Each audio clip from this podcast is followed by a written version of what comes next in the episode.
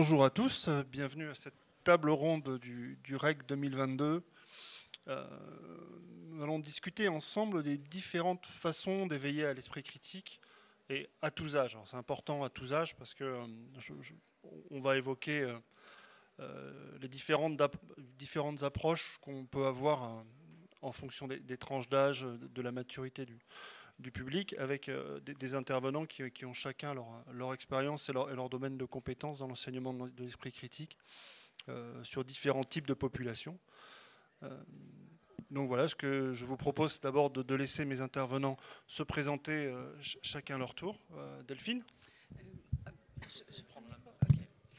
Bonjour à toutes et à tous. Je m'appelle Delphine Toquet. Je suis enseignante en sciences humaines à l'École nationale d'ingénieurs de Brest et je donne des cours de pensée critique aux ingénieurs et également j'interviens en faculté de médecine en dernière année et euh, je travaille aussi auprès des réfugiés euh, et je donne, euh, voilà, j'amorce quelques cours de pensée critique. Voilà, j'ai une formation initiale en littérature et puis ensuite en philosophie des sciences et histoire des techniques. Donc bonjour à tous, Mathias Boucart, je viens de l'OCDE, donc l'Organisation de coopération économique et de développement économique, pardon. Euh, on a je suis ici parce que je travaille dans le directorat de l'éducation et plus particulièrement le CERI, c'est le Centre pour la recherche et l'innovation dans l'éducation.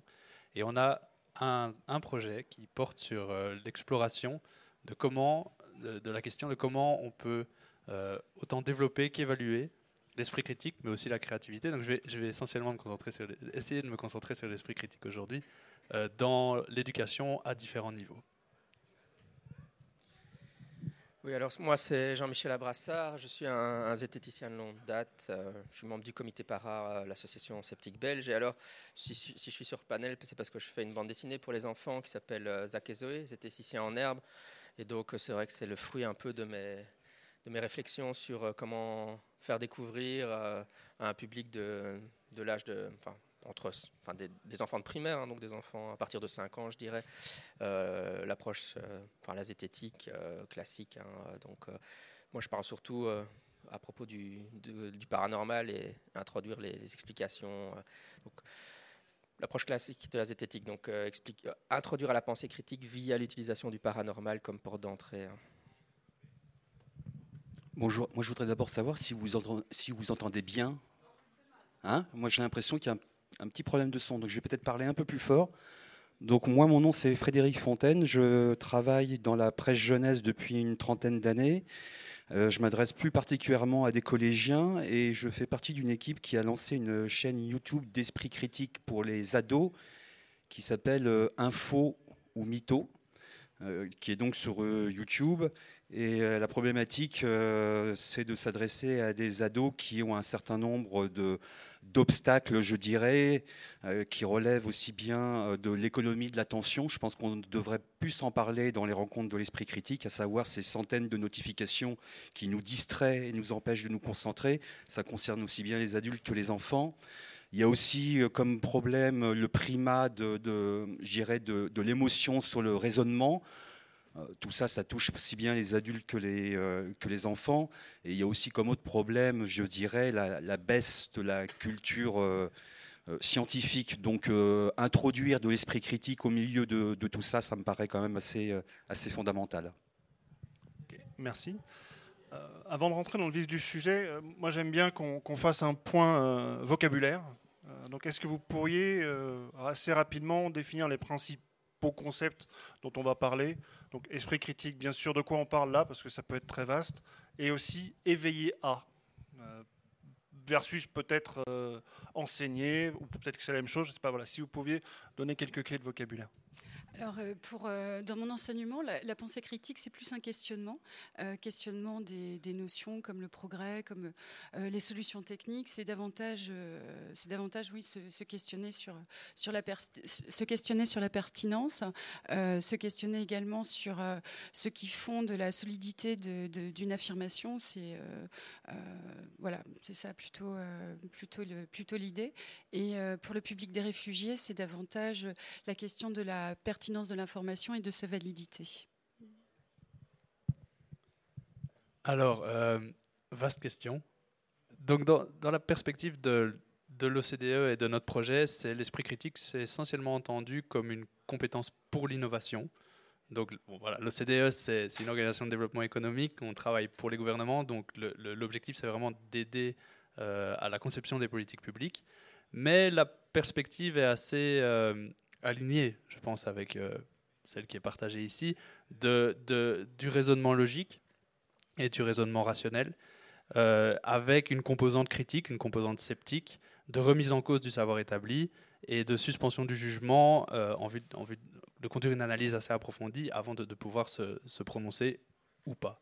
Donc voilà. Et au niveau de, l'éveil à l'esprit critique, euh, nous, on l'entrevoit essentiellement par l'enseignement, mais effectivement, le terme éveil est intéressant parce que c'est ça, ce qu'on essaye de faire, c'est de voir comment l'enseignement peut promouvoir, peut favoriser l'ensemble des sous-composantes, qui, des sous-compétences, des sous on va dire, qui sous-tendent euh, la capacité de raisonnement critique comme notamment l'ouverture d'esprit, la, recherche, l'expérimentation, euh, le doute, euh, etc. Donc voilà.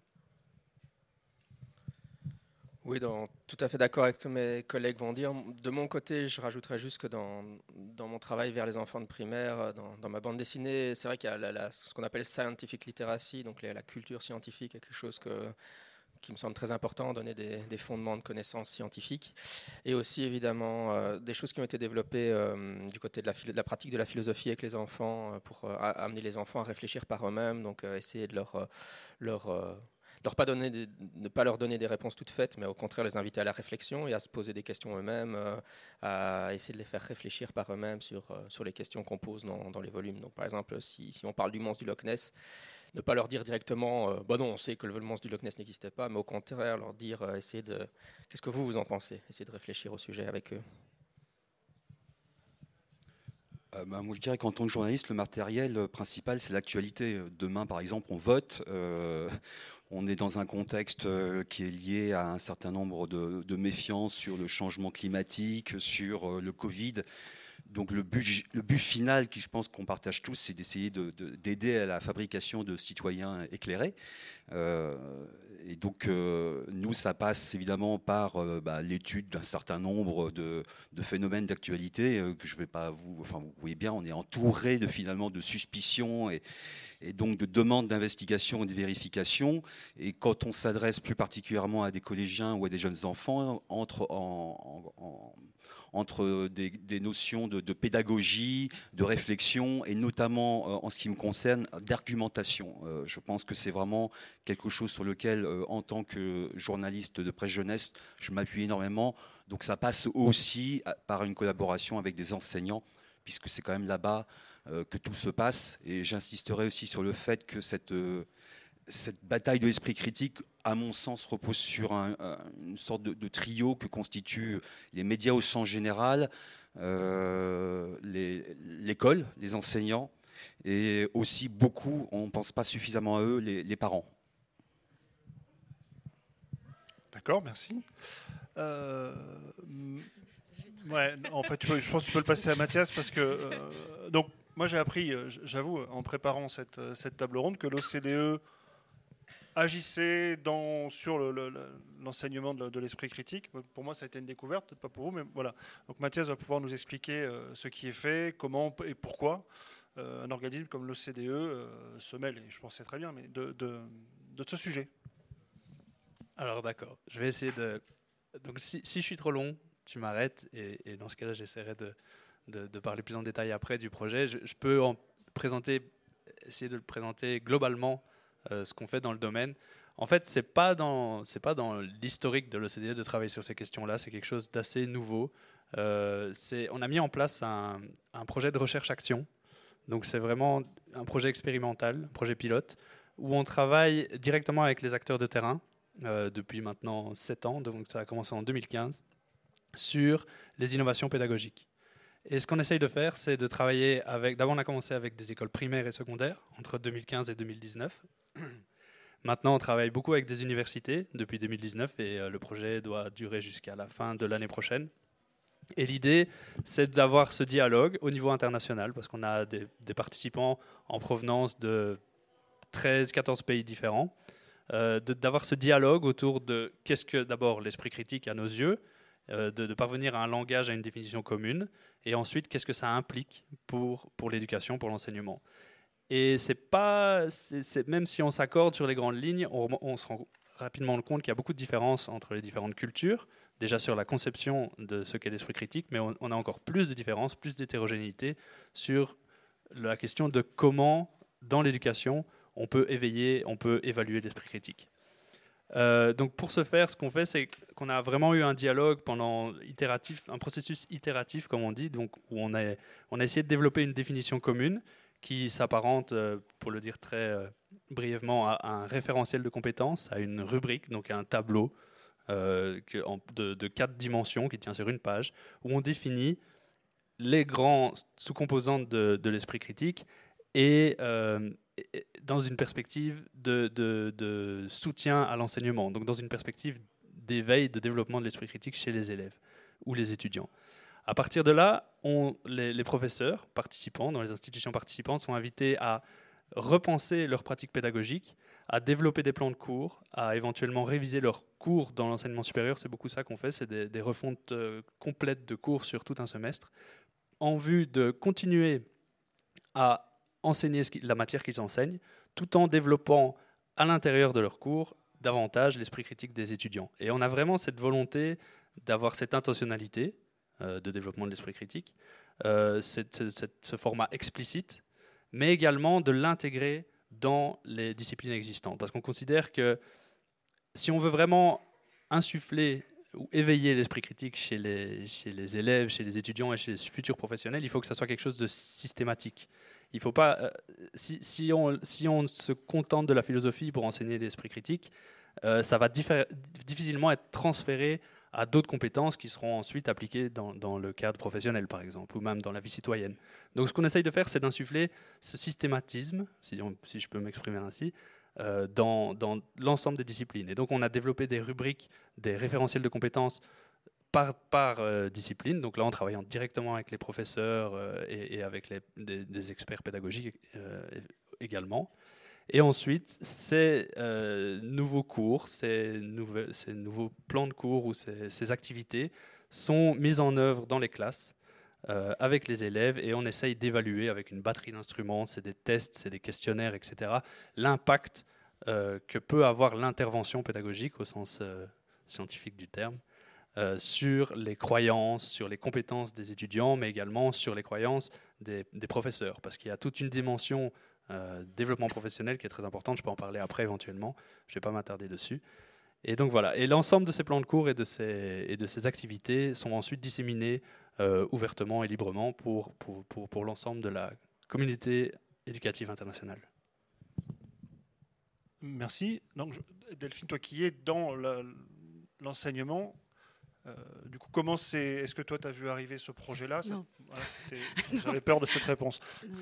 Non, euh, j'ai euh, le, le, cours que, que, j'ai développé bah, grâce à, toutes, les, toutes les données académiques qui sont disponibles et, et puis avec certains collègues, ça fait déjà une dizaine d'années qu'il est, qu'il est en place. Et c'est vrai qu'à à l'origine, on était assez novateur dans, dans, notre école.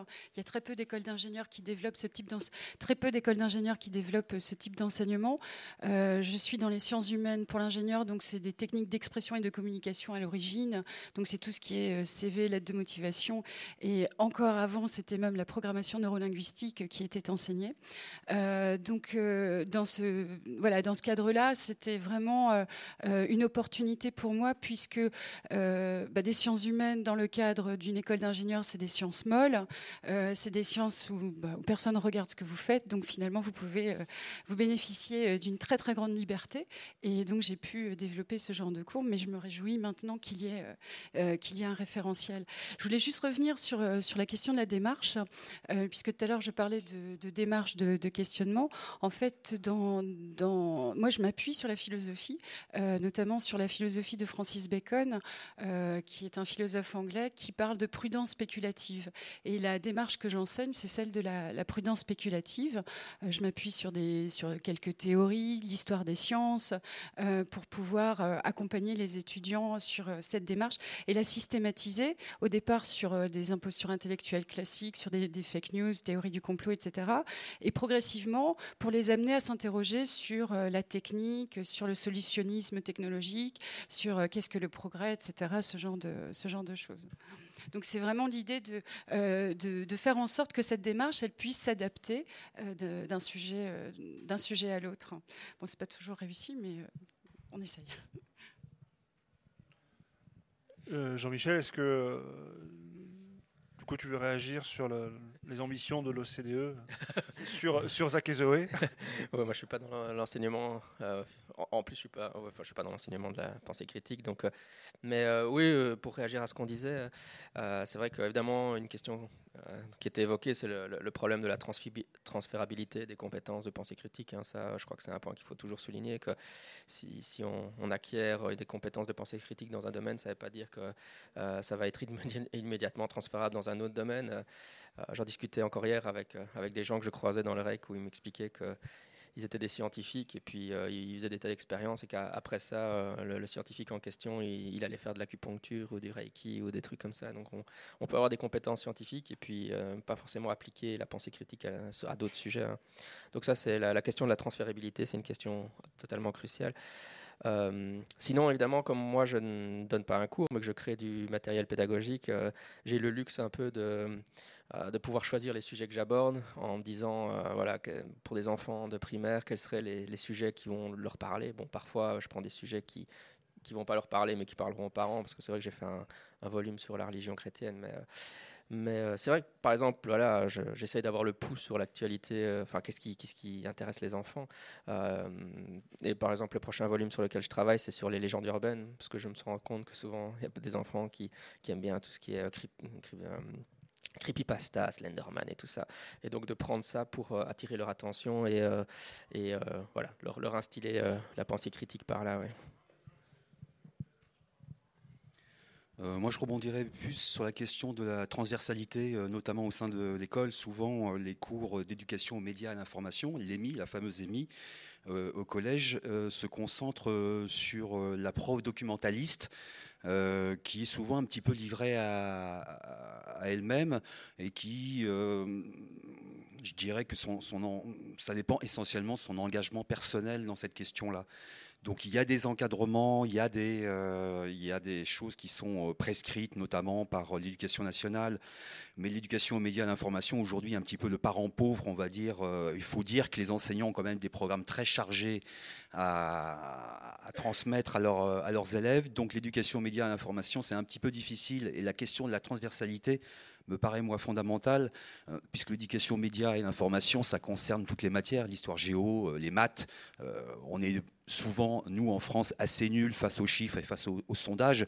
Euh, un petit peu de notion mathématique peut aider à comprendre les limites euh, des sondages. Donc ça, c'est quelque chose que peut apprendre euh, un enfant à l'intérieur de l'école. évidemment, l'histoire géo, j'en parle même pas. Les, technologies, les classes de techno.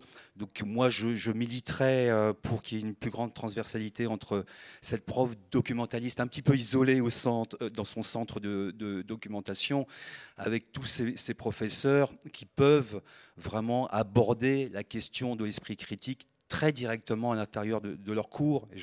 J'appelle, enfin je ne suis pas le seul, hein, à une petite révolution de, l'école pour que cette éducation média à l'information soit pas le parent pauvre et soit vraiment omniprésente, on va dire, dans l'ensemble des matières.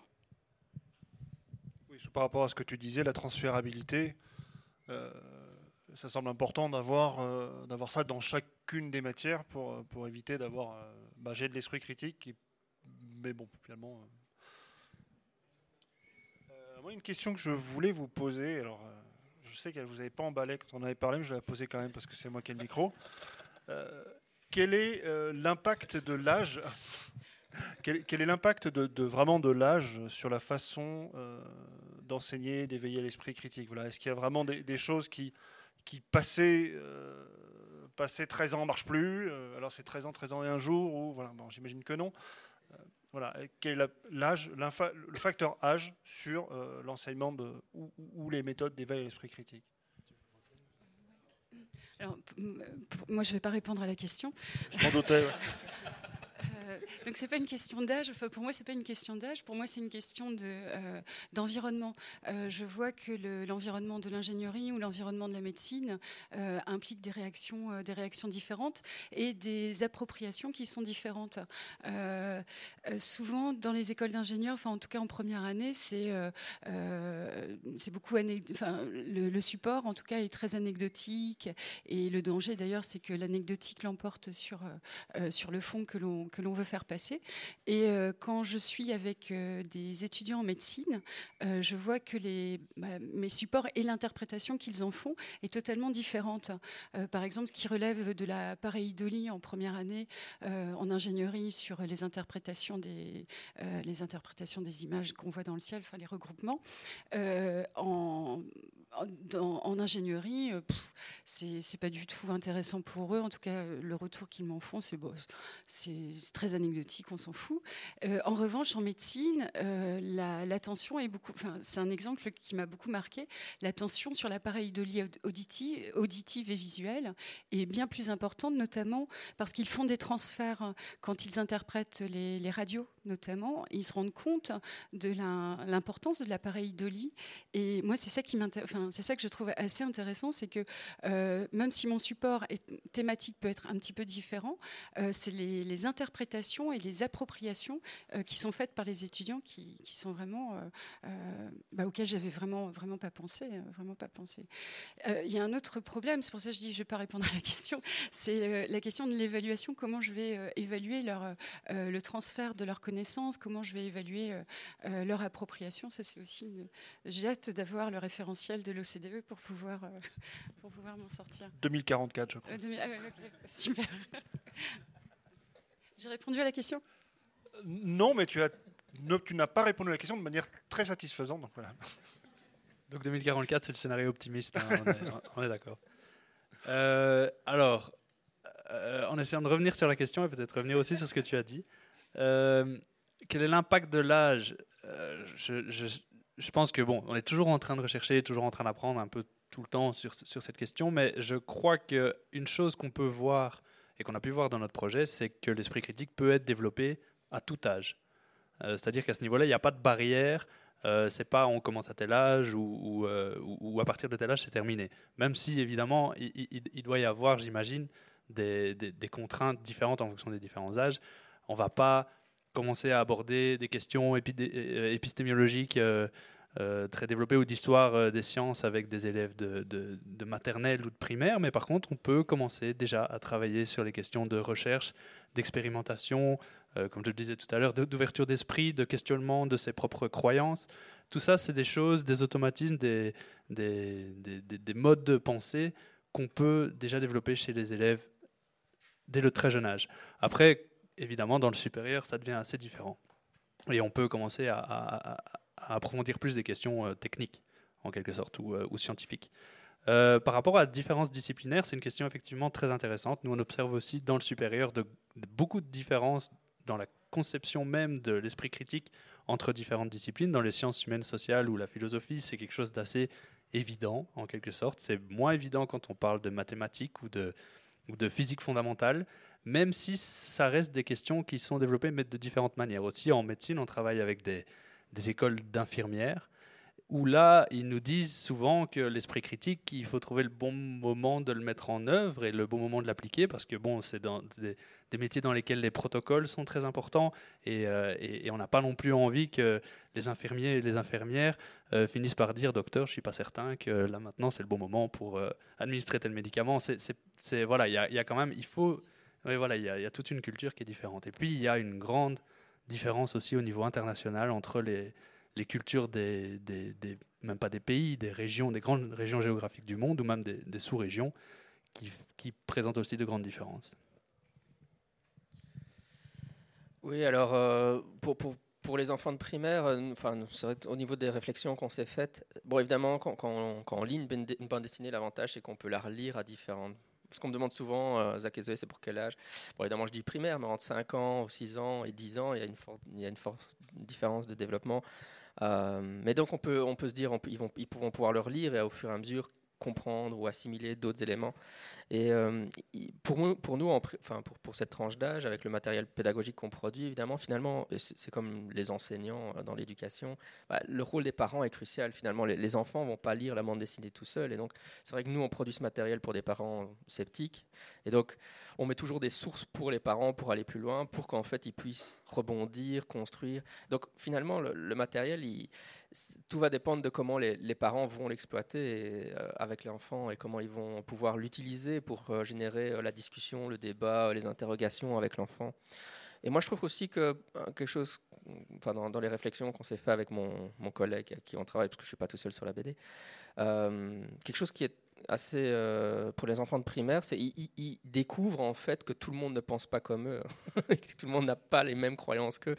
moi, j'ai souvent ça avec mes propres enfants voilà, ils reviennent de l'école et ils me disent, euh, tu sais, on a discuté de ça, mais par exemple, euh, voilà, euh, j'ai un copain, il, m'a dit, si, si, tu te fais vacciner, parce que mon fils est vacciné évidemment, et alors il son copain lui a dit, mais maintenant que tu es vacciné à 45 ans, tu pourras plus avoir d'enfants, par exemple. Hein, bon, il a 10 ans. Heureusement, heureusement. mais donc voilà, ils sont confrontés à des, à des, à des voilà, à tout, des, toutes des idées, euh, évidemment, qui reflètent ce qu'ils entendent et qui, est déformé, comme dans cet exemple-là. Qui est, euh, mais il, a dû entendre quelque chose, ce gamin-là, chez ses parents. Et, donc, euh, mon fils, qui est un sceptique, est confronté. Alors, qu'est-ce qu'on qu'est-ce leur transmet comme message aussi? C'est un truc important. Qu'est-ce qu'on leur dit de comment interagir avec des gens qui vont leur leur donner des, des, croyances bizarres, quoi, exprimer des croyances bizarres ou des choses bizarres. Est-ce que, est-ce qu'on leur dit, euh, enfin, le message que nous on essaie de faire passer et qui me semble crucial pour cet âge-là aussi, c'est leur apprendre qu'il ne faut pas euh, être dans la confrontation agressive ou euh, voilà, si, quelqu'un, si un professeur lui dit ou quelqu'un, son prof de, de judo lui dit, ah tu t'es fait mal, tu devrais prendre une, granule homéopathique, peut-être pas commencer à lui rentrer dedans directement. comment, comment, enfin voilà, il y a, l'enseignement de la pensée critique, ok, mais aussi comment interagir dans un monde où euh, les, opinions sont plurielles et diverses. Alors, juste si je peux rebondir sur ce que tu dis, moi, il y a quelque chose qui me paraît, euh, euh, qui, m'intrigue, c'est un enfant quand il est à l'école, il est quand même dans, il est dans une relation sachant récepteur. Voilà. Donc comment est-ce que développer l'esprit critique d'un enfant, sachant qu'on lui demande à juste titre à mon avis, de prendre un argument d'autorité absolue. Il y a un professeur qui sait, il dit. Euh, comment on arrive à, concilier ça? Euh, Et moi, ça m'intéresse au premier chef parce que j'ai des enfants et qu'effectivement, euh, j'essaie de leur instaurer l'esprit critique, mais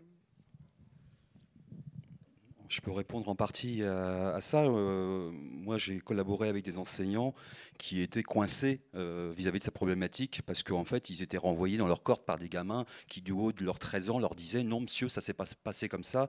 Je l'ai lu sur Internet, ce que vous dites, c'est du bullshit. Et euh, une réponse traditionnelle de beaucoup d'enseignants, c'est euh, la condescendance d'une certaine façon. Ils sont du haut de leur magistère et ils dispensent une sorte de vérité éclairée. C'est totalement contre-productif, m'ont dit ces enseignants qui, à partir de ces échecs euh, originels, ont construit des méthodes de coopération et de co-construction basées beaucoup sur des choses liées à des déductions, à des enquêtes. Ici, il se trouve correct, euh, euh, il y a une dame, une prof qui s'appelle Rosemary Farinella, qui a été plusieurs fois distinguée par des, institutions, des, prix d'enseignement, qui a mis en scène avec sa classe de CM2 une sorte de chasse au trésor, on va dire, toute simple, euh, qui passe par euh, l'étude, par exemple, de photos truquées. Donc il y a un aspect ludique où les enfants sont encouragés à découvrir que, par exemple, cette photo, elle est, bizarre, il y a une ombre bizarre, euh, est-ce qu'on a rajouté une personne, est-ce qu'on a fait un détourage, est-ce qu'on a truqué la photo? Il y a une sorte de, chasse au trésor qui est encouragée par cette prof et qui passe aussi par des sortes de discussions en commun et euh, quelque chose de très important pour rejoindre euh, ce que tu disais sur la notion dans une société euh, de savoir tout simplement écouter les autres, de savoir les, respecter et de ne pas arriver à fond en disant non, moi j'ai raison. Donc je crois que de plus en plus de professeurs sont aujourd'hui conscients des limites, on va dire, du magistère hein, je suis en haut et moi je balance ma vérité, et qui, face à, des enfants bah, qui s'informent, comme on le sait, sur euh, plein de médias différents, sont en train d'essayer d'adopter euh, bah, des nouvelles euh, modes de communication et de co-construction. Il y a un certain nombre de profs aujourd'hui qui ont ouvert leur chaîne YouTube. Juste, Rosemary Farine est là, c'est ici 15h30. Abonnez-vous, le pouce, tout ça. Euh, pour aller euh, dans, cette direction également. Euh, moi, j'avais essayé au début de mon enseignement le, le côté magistère Dixit. donc, j'étais très fière de pouvoir vomir tout ce que j'avais lu et, de l'enseigner, en pensant que j'allais remplir les têtes de mes étudiants. Et évidemment, ça m'est revenu en pleine figure très rapidement, tant mieux. Et je suis plutôt, enfin, avec mes collègues, on est dans une horizontalité pédagogique mais vraiment une horizontalité euh, qu'on essaye d'être euh, parfaite. C'est pour ça qu'il n'y a pas de notes dans mon enseignement, il n'y a pas d'évaluation euh, notée. et l'idée, c'est d'utiliser la, démarche scientifique dans, dans, le sens de confrontation de points de vue et d'élaboration, en fait, de, pas, d'élaboration, mais de recherche commune de la, voilà, des, éléments de preuve. Et c'est par la confrontation, mais ensemble, pas, en étant au-dessus, que les, choses se passent le mieux. Donc, euh, effectivement, je confirme en fait euh, ce que tu dis. Cette idée d'horizontalité pédagogique pour l'enseignement de la pensée critique, elle est, elle est essentielle. Chercher avec et non pas, euh, non pas être au-dessus. Alors, je ne peux que abonder dans, dans, le même sens. Nous, dans le cadre du projet de l'OCDE, on a la majorité des, des, pratiques pédagogiques qui sont mises en avant par les professeurs qui participent au projet sont des pratiques qui, impliquent beaucoup euh, la participation active des élèves.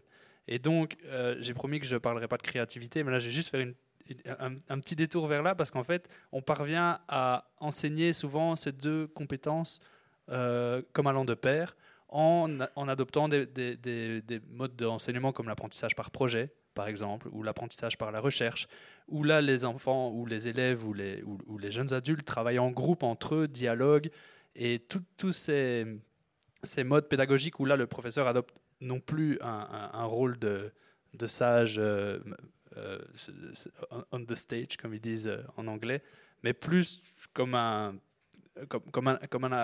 participant dans, ce processus. Euh, et qui guide éventuellement les, élèves en fonction des âges, etc., ça, ça marche assez bien. Donc, et tu es revenu sur la question de l'évaluation hein, encore euh, une deuxième fois, et je pense que ça sera intéressant qu'on l'aborde aussi plus tard. C'est vraiment une très, une très grosse question euh, dans, dans l'éducation. Oui, donc nous, souvent, enfin encore une fois, on, ne fait que renforcer ce qu'on disait, mais évidemment, quand j'explique dans, dans, les livres encore une fois, en prenant l'exemple du Loch Ness, bah, on ne fait pas de manière magistrale en disant on sait que le monstre du Loch Ness n'existe pas.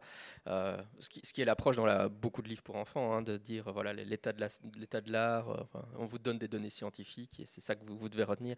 Nous, on essaye de dire bah, voilà les arguments que donnent les gens pour l'existence du monstre du Loch Ness et puis voilà des arguments contre l'existence du monstre du Loch Ness.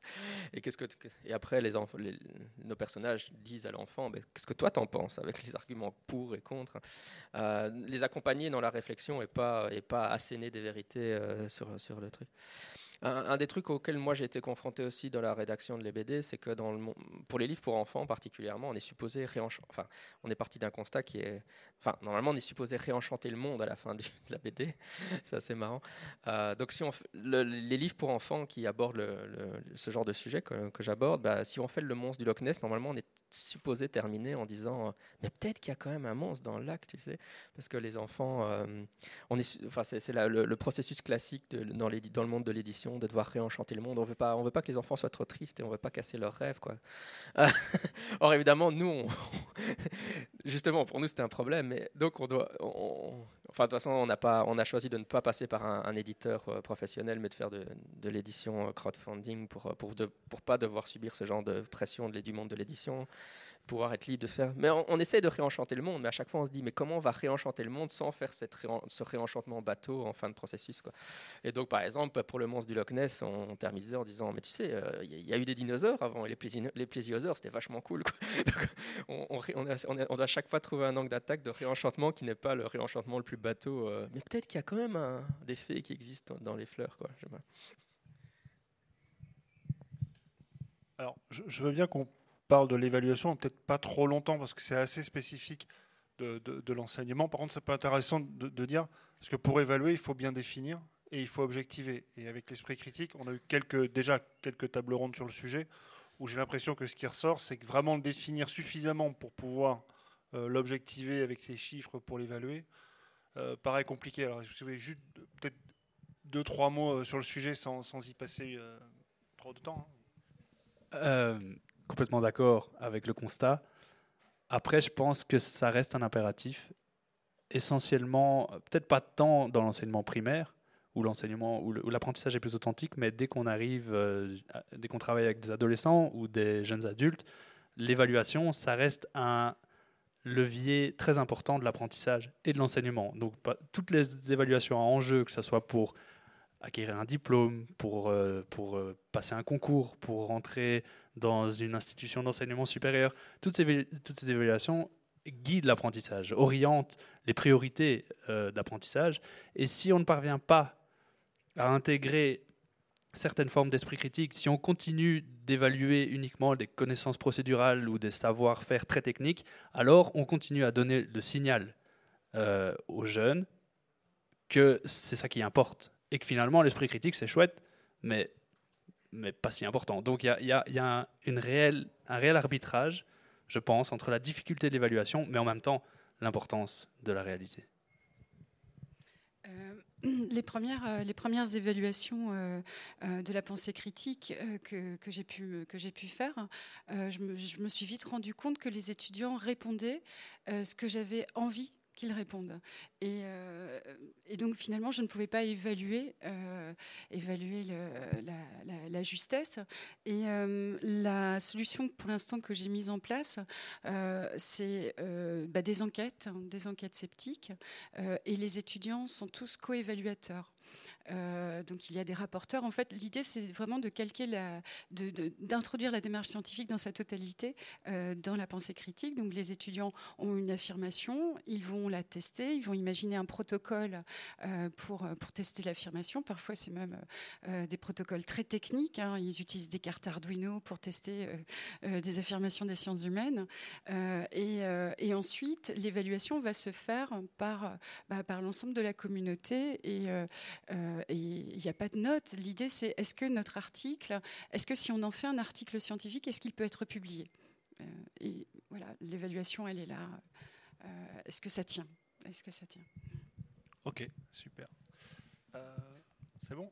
Alors maintenant, le, thème suivant que je voudrais aborder, c'est bon là, on a vu oui comment éveiller à l'esprit critique, comment éduquer l'esprit critique. Maintenant la question c'est est-ce qu'on peut faire des bêtises? Est-ce qu'on peut en essayant d'éduquer l'esprit critique, en le faisant mal, euh, se le reprendre en, pleine figure et euh, développer, je ne sais, je sais pas, vous allez me le dire ou pas, mais des, comportements qui seraient non souhaités.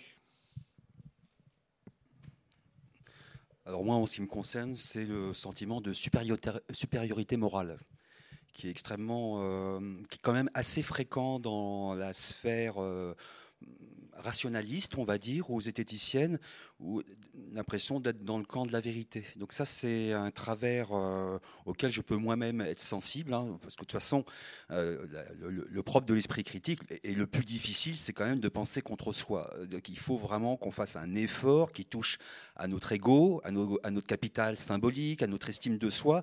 Donc c'est quand même énormément de, victoires sur soi, c'est pas du tout évident. Donc les, erreurs elles sont très fréquentes en fait, parce qu'on est du côté de la vérité surtout quand on s'adresse, euh, bah, par exemple comme moi, ou euh, finalement comme nous tous, à des étudiants ou à des enfants, la tentation d'être dans le camp du bien, elle est omniprésente. Donc elle guide euh, beaucoup et elle sous-tend beaucoup d'erreurs. Donc il y a vraiment, je pense, un, exercice de, vigilance vis-à-vis de soi.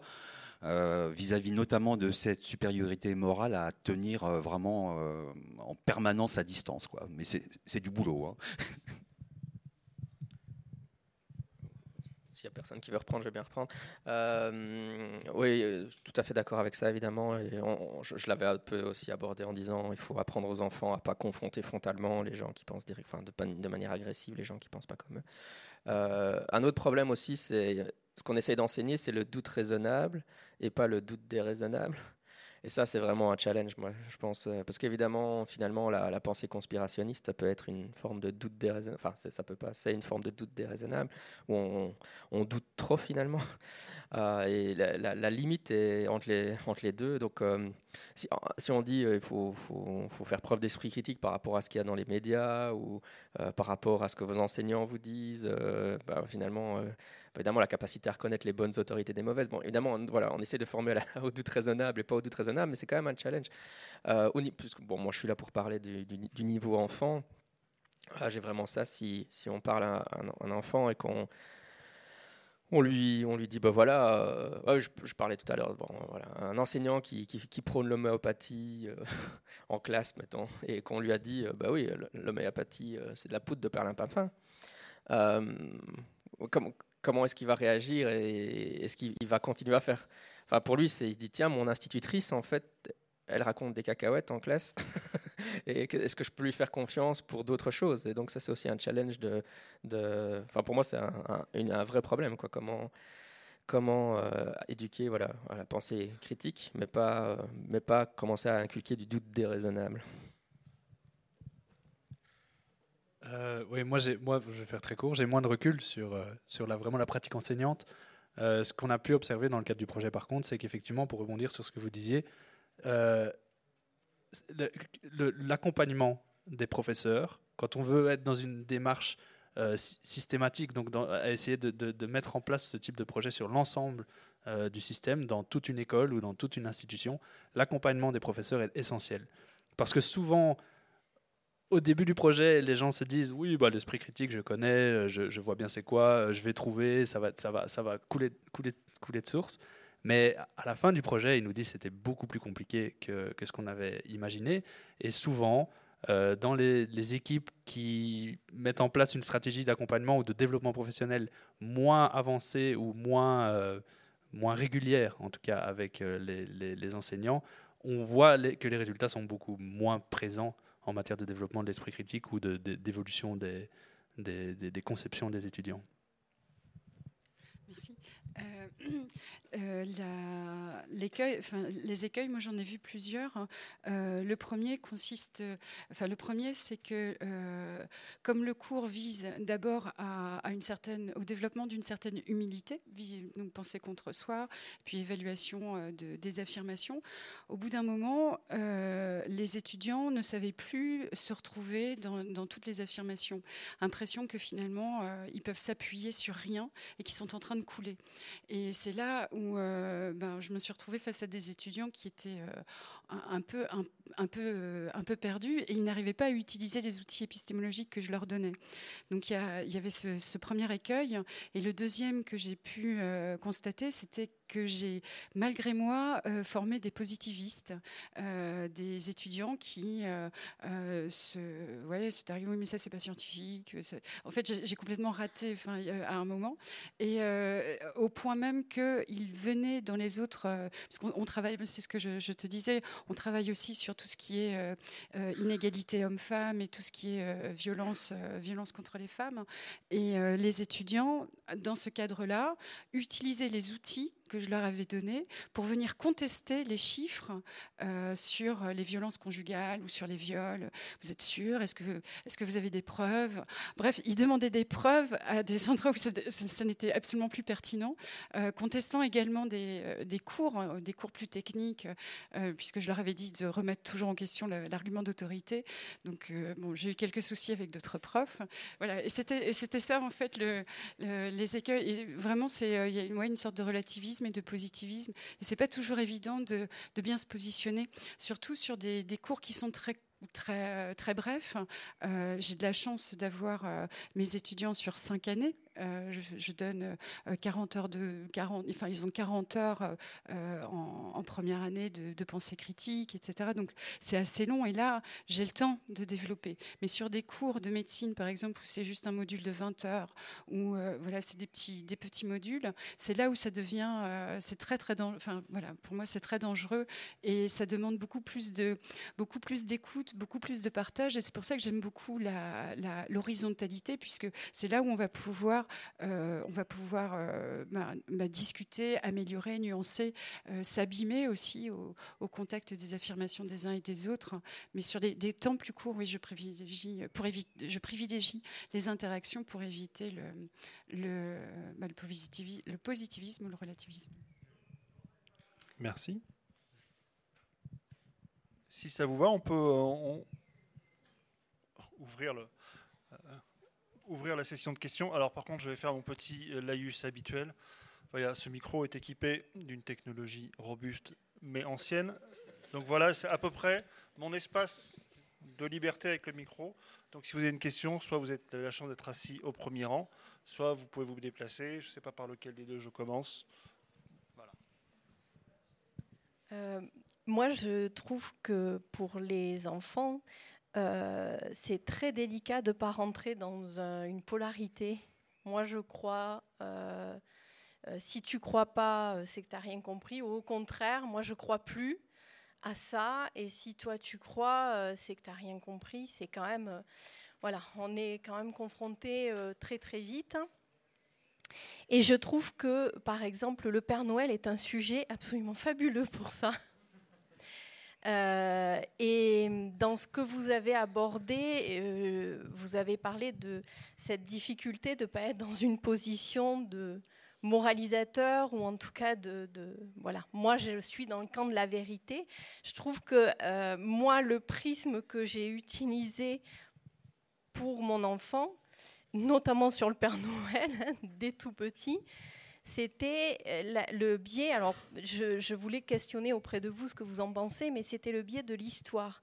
C'est-à-dire qu'on aime bien quand même tous les histoires.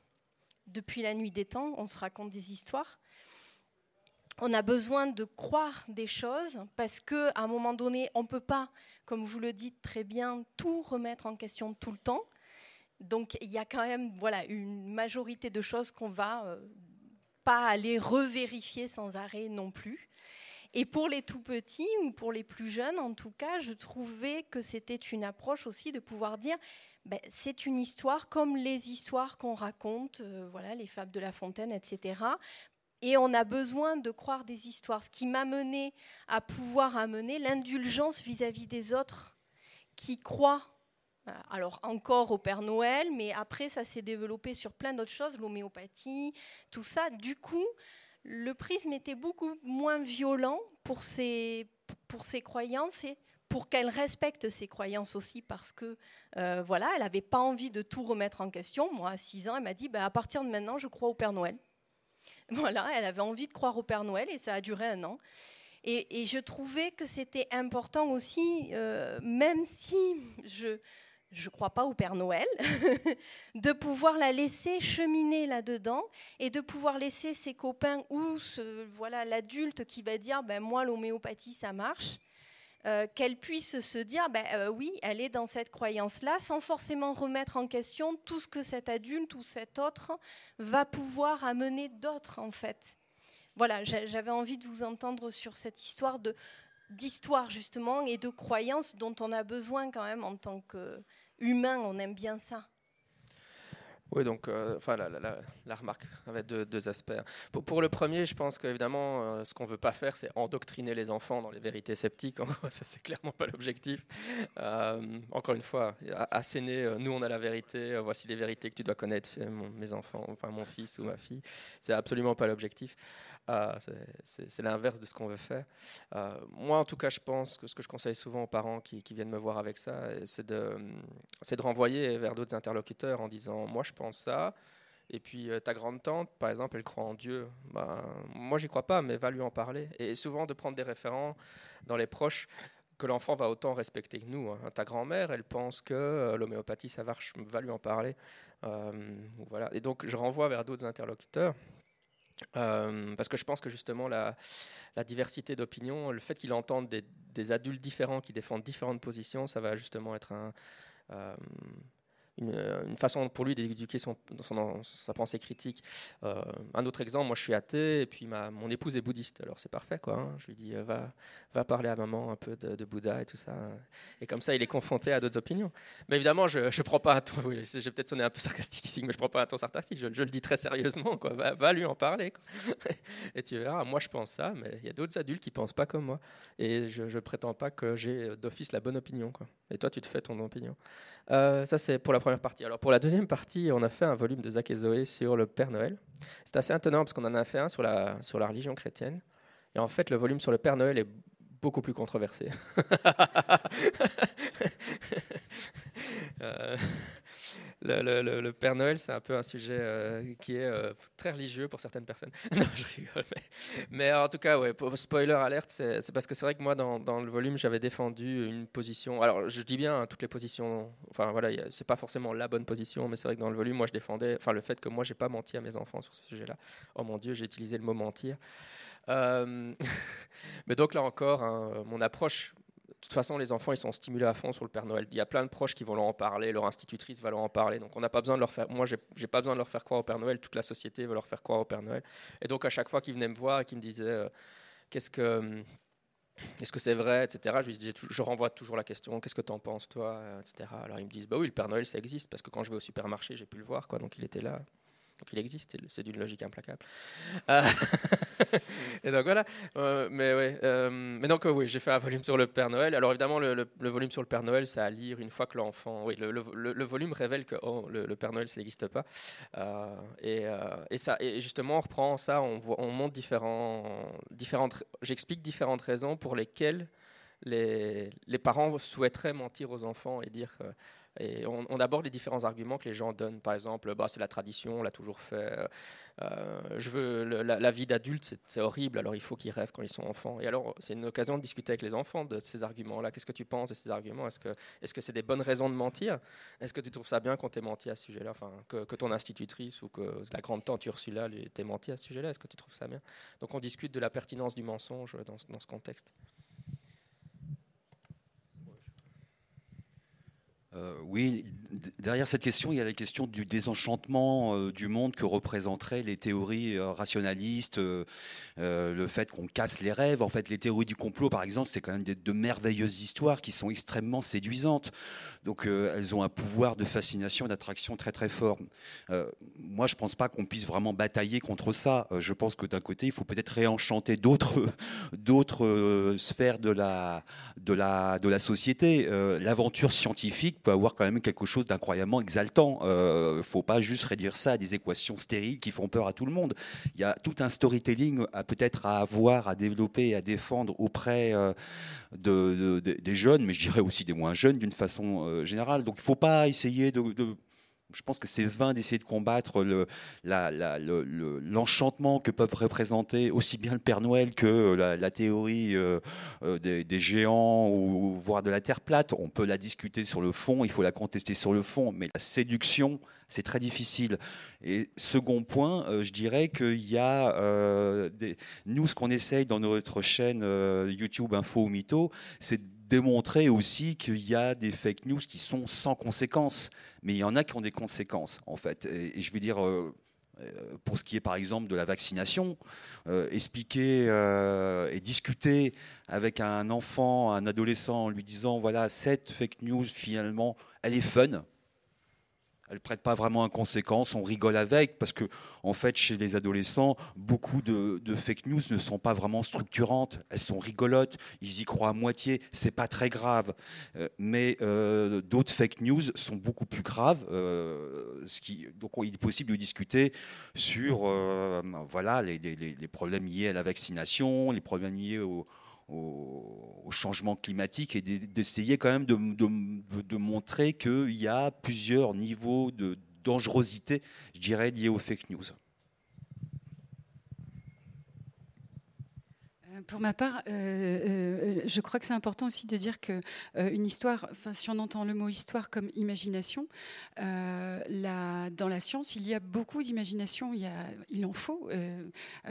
sinon, on ne peut pas avancer. On ne peut pas imaginer des solutions, des modèles.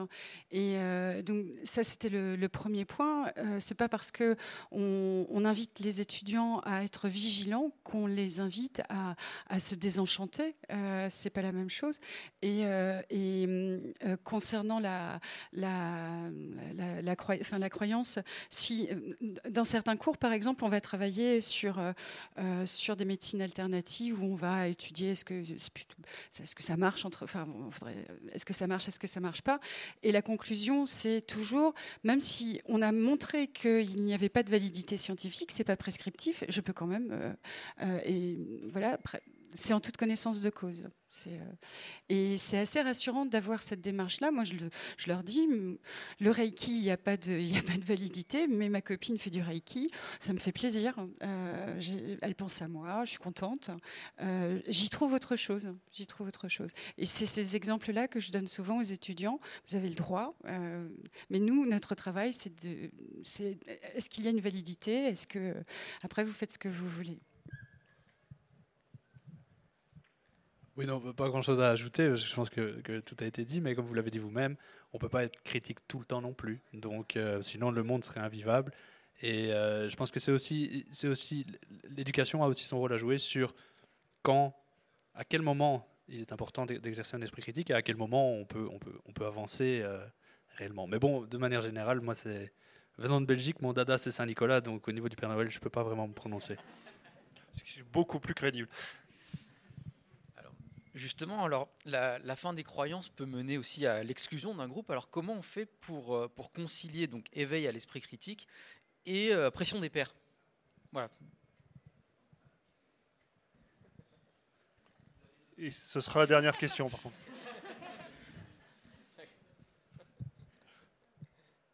Dernière question qui appelait éventuellement une dernière réponse. On recommence. Bah, je disais, parce qu'il y, a quand même la pression des pairs qui peut être un frein à l'éveil à l'esprit critique. Donc comment on fait pour contrer ce, bah, paramètre-là finalement? Ah, je, dis juste un mot après, je, te le passe. Euh, parce que ça me fait penser, en fait, dans, le cadre du mais j'en avais parlé avant, on a. Euh, la, pression des. C'est une vraie question. C'est pas évident. Et effectivement, quand on regarde entre les différents pays, on travaille avec des universités autant. Euh, en Amérique du Nord euh, qu'en Europe et en Asie, au Japon et en Chine. Et par exemple, la question de la, norme sociale est beaucoup plus importante dans des pays comme le Japon ou la Chine que, euh, que dans les pays latins ou, euh, ou, même dans les pays anglo-saxons. Donc ça peut s'apparenter à une pression des pairs, mais voilà, sortir, sortir de l'action collective est vu comme une impolitesse. Et donc c'est vrai qu'on a beaucoup plus de difficultés à mettre en œuvre des pratiques pédagogiques et ou à stimuler l'esprit critique des étudiants euh, dans des pays tels que le Japon ou la Chine que, euh, que dans nos pays, par exemple. Moi, j'entends la pression des pairs quand les étudiants sont euh, placés dans des dissonances cognitives. Par exemple, j'ai des, élèves euh, dont les parents sont euh, géobiologues, dont les parents sont dans des croyances dont on va parler en classe. Et, donc là, c'est pas évident, mais un élément de réponse, c'est le temps ça prend du temps, euh, c'est des graines, euh, au moins ils ont entendu, et après ils font leur chemin de toute façon. Il ne s'agit pas d'être dogmatique, c'est à eux de construire leurs propres, éléments de réponse. Donc moi je le gère en tout cas, de cette façon-là, et j'essaye systématiquement de choisir des exemples qui ne sont pas trop controversés ou qui ne sont pas trop sensibles pour les étudiants, pour qu'ils puissent après réinvestir dans d'autres situations. Oui, c'est une super question. je réfléchissais au niveau des enfants, parce que comment, comment moi je fais euh, avec mes enfants. Euh, comme je l'ai dit tout à l'heure, je renvoie à des adultes, hein. mais alors je pense que c'est aussi par le, modèle comportemental. Euh, la façon moi je, dont je le ferai avec mes enfants, c'est que j'invite des amis à la maison pour jouer à Donjons et Dragons. Et on va avoir des moments de discussion, et mes amis vont exprimer des idées bizarres. Et c'est une sorte de. Je montre à, mes enfants, tu voyez, mon, mon meilleur pote, il croit à un truc complètement chelou. on est quand même copains. en fait, je crois que c'est très important de pouvoir montrer la capacité justement à, être, à, ami ou à être proche avec des gens euh, avec qui on a des divergences. Et pour ça, encore une fois, c'est, oui, voilà. Euh, je disais, mon épouse, elle est bouddhiste. Bah je me suis quand même marié avec elle. C'est pas parce qu'elle est bouddhiste que je me suis pas marié avec elle. Donc, c'est, enfin, le, modèle, le modèle comportemental de la capacité à interagir avec des gens qui ont des croyances différentes est super important pour les enfants, je pense. Juste pour rajouter une dernière chose par rapport à ça, euh, est-ce que les, ce que les enseignants nous disent souvent, c'est qu'il y a quelque chose qui marche, c'est de créer, et c'est à mon avis c'est assez subtil comme, euh, comme, travail, mais c'est de parvenir à créer un environnement de confiance, un environnement d'apprentissage dans lequel les étudiants peuvent se sentir en confiance, d'exprimer leur point de vue sans avoir le sentiment d'être jugé. Et donc il faut parvenir à, à gouverner sa classe, et ça, ça, honnêtement, je ne sais pas exactement comment, comment ils font, mais ils parviennent à le faire, et ils disent que c'est une condition clé pour, euh, pour, voilà, pour, pour favoriser euh, ce, ce, type de pratique. Alors, j'ai cédé à une toute dernière question qu'on m'a promis très brève. J'aimerais bien que votre réponse soit aussi brève. Donc, vite, vite. Je vais faire super vite. Je ne sais pas si ça appelle une réponse d'ailleurs, c'était juste une remarque par rapport à ce que vous évoquez, par rapport à la difficulté des enseignants qui sont confrontés à cette horizontalité contre la verticalité de la transmission qu'on a tous connue ici. Euh, vous disiez oui, pourquoi pas, euh, pourquoi ils ne créeraient pas une chaîne YouTube, etc. Bon, pourquoi pas, mais euh, moi, à mon avis, ce qu'il faut défendre d'abord, c'est leur exprimer le, fait que tout n'est pas équivalent et que cette verticalité, elle est, pas, elle est légitime, quoi. Et qu'elle vient d'un savoir construit qui est suffisamment stable pour être transmis par un enseignant. Alors effectivement, souvent, ils sont en délicatesse parfois avec l'école et du coup, ils comprennent pas ça, ils le vivent comme quelque chose de très autoritaire de très vertical et de très violent. Euh, voilà, mais peut-être que la première chose à faire, c'est justement euh, revenir sur euh, qu'est-ce qu'on transmet, pourquoi on le transmet, d'où ça vient, et peut-être que une solution, ce serait de, d'expliquer comment on a su.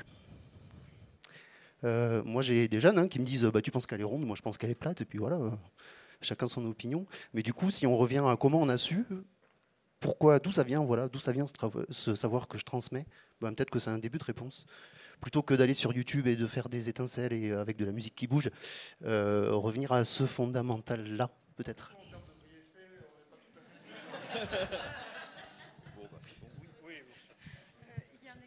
un exemple, euh, notamment en histoire. Des... C'est pour ça que l'histoire des sciences est vraiment très utile. Euh, les étudiants ne savent pas, euh, ne savent pas comment les lois de, Galilée ont été découvertes. c'est des expériences de pensée. et revenir justement à l'imagination, revenir à l'explicitation, enfin utiliser l'histoire pour rappeler justement le, contexte est vraiment essentiel. Merci beaucoup à vous trois. 4, euh, 4. En l'habitude.